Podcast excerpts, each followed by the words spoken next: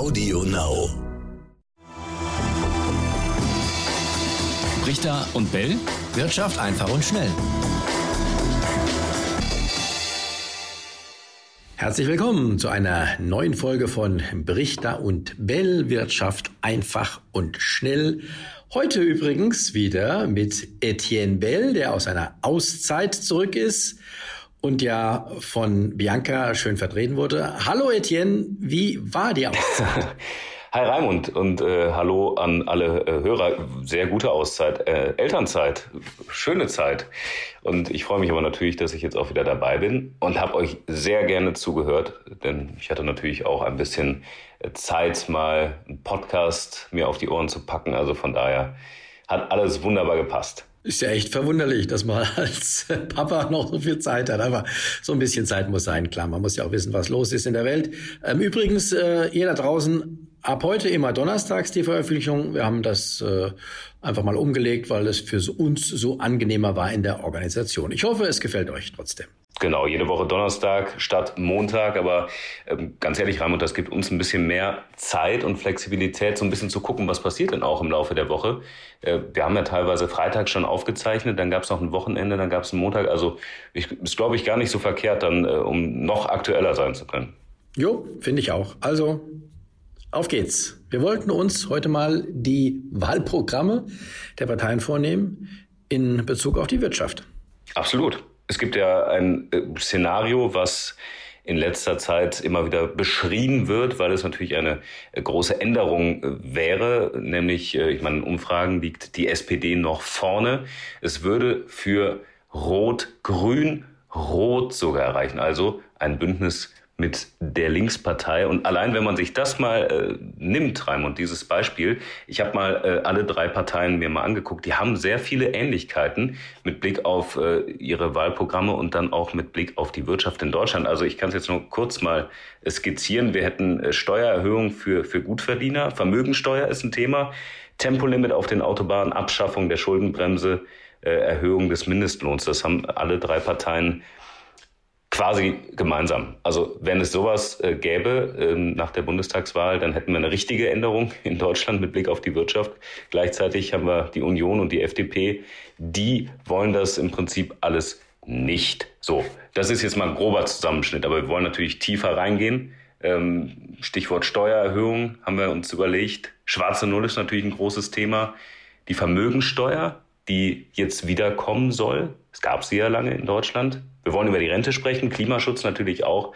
Und ähm, ja, der Mindestlohn, da fordern ja auch viele, dass man den erhöht. Genau. Ähm, was äh, Rot, Rot-Grün oder Rot-Grün-Rot, wie man es auch formulieren mag, anbelangt, da haben viele in der Wirtschaft, die was zu sagen haben, vor allen Dingen auch die Geld verdienen, äh, besonders Angst vor. Das konnte ich in meinen Gesprächen in den letzten Tagen besonders ähm, erfahren. Da hieß es ja auch äh, von Seiten der Notare, die sind im Moment schon ausgelastet, weil noch in letzter Minute viele sich im Blick auf eine mögliche solche äh, Konstellation schnell noch irgendwelche Häuser umschreiben oder ähm, verschenken, um dann eventuell nicht von nachteiligen steuerlichen oder sonstigen neuen Regelungen getroffen zu werden. Also da ist im Moment einiges los. Wir werden sehen, ob es tatsächlich so kommt. Ähm, ich glaube nicht, dass Rot, Grün, Rot letztlich dann an die Regierung kommen wird.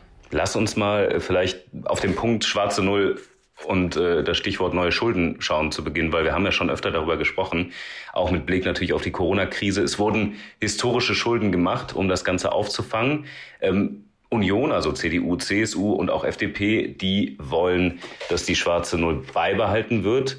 Ähm, die FDP sagt zum Beispiel, die Schuldenstandsquote, die soll wieder unter die 60-Prozent-Marke gemäß des Maastrichter oder der Maastrichter Kriterien gehen. Da heißt es ja, Staatsverschuldung der EU-Mitgliedstaaten darf 60 Prozent äh, des Bruttoinlandsproduktes nicht übersteigen. So, da will man also wieder dahin, wo man quasi herkommt. Aber SPD na, die sind da gar nicht so eindeutig, müssen wir vielleicht gleich nochmal drauf eingehen. Aber Grüne und äh, Linke äh, zumindest, die wollen die äh, schwarze Null die Schuldenbremse in dieser Form abschaffen. Wie ist das einzuordnen? Was meinst du? Das heißt eigentlich neue Schulden machen für neue Projekte. Man kann das äh, so sehen und äh, das ist, glaube ich, auch die künftige Entwicklung, dass die schwarze Null, die Schuldenbremse ohnehin früher oder später abgeschafft wird. Ich glaube, wir hatten darüber sogar schon mal eine Folge und ich hatte auch erklärt, äh, warum das so sein wird. Aber man kann tatsächlich sagen, ähm, wenn eher eine linksgerichtete Regierung äh, an die Macht kommt, dann wird das schneller gehen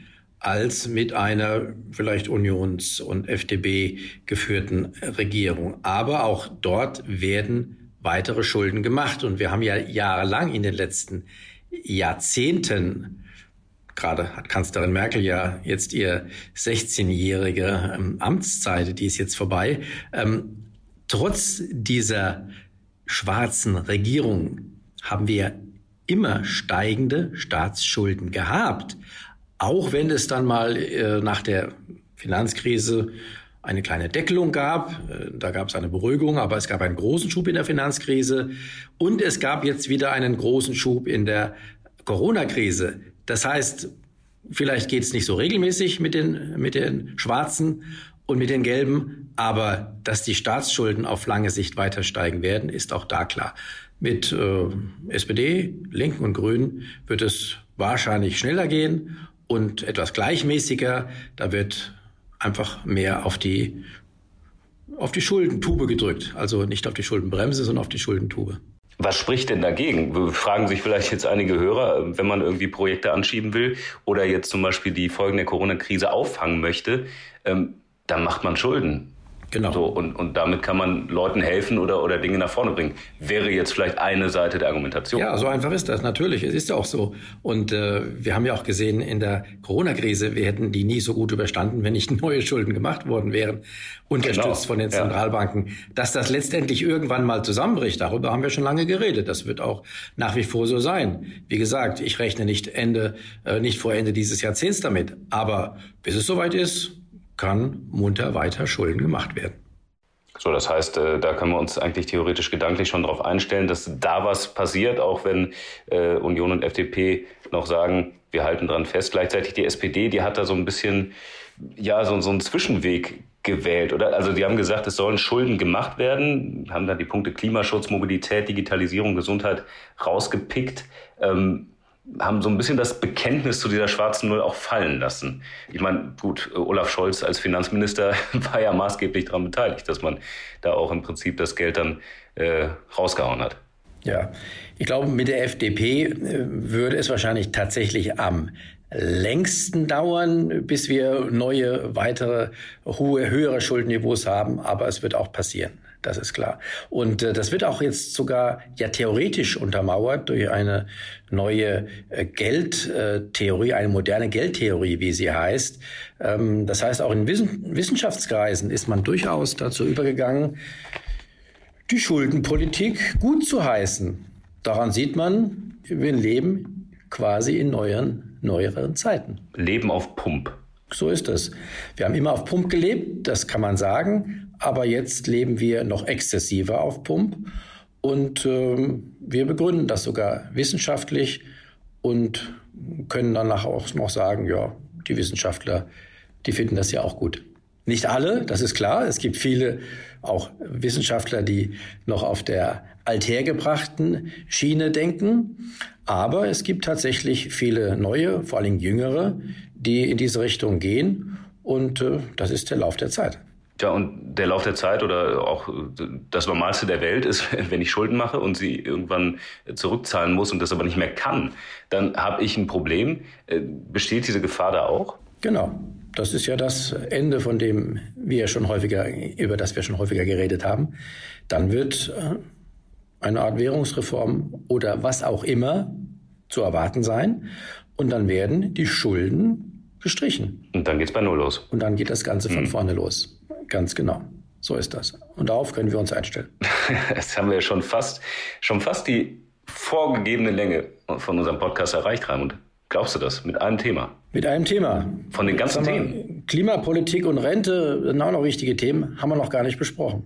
Haben wir noch gar nicht besprochen. Pass auf, wir machen das folgendermaßen. Wir haben jetzt ja. fast zehn Minuten, das ist ja unser Zeitfenster. Lass uns noch kurz über das äh, Stichwort äh, Steuern sprechen, dann können wir den Rest in, in der nächsten Folge machen.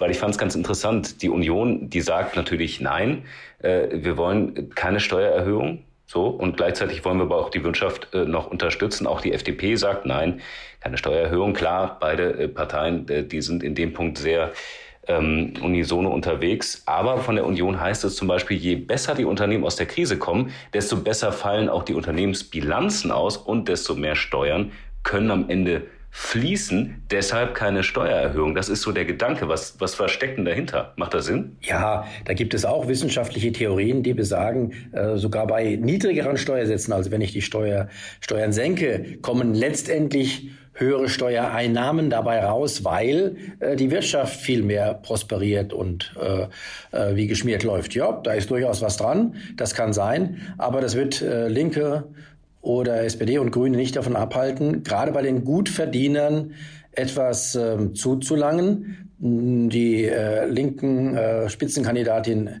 Janine Wissler hat ja gesagt, es gibt Geld wie Heu in Deutschland. Es ist nur aus ihrer Sicht falsch verteilt.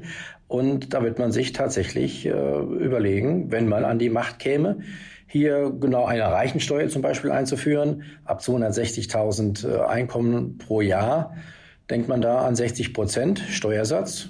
Mal sehen, ob es soweit kommt. Ich glaube, wie gesagt, nicht. Aber es ist zumindest im Programm. Ja, und die Vermögensteuer ist auch bei vielen tatsächlich im Programm. Also die Linke hat zum Beispiel gesagt, auf Nettovermögen von über zwei Millionen Euro äh, soll es die dann äh, geben. Progressive Steigerungen von 10 bis 30 Prozent. Da sind die äh, Grünen ein bisschen entspannter unterwegs. Äh, auch ab zwei Millionen pro Person jährlich ein Prozent äh, soll da an die Länder gehen.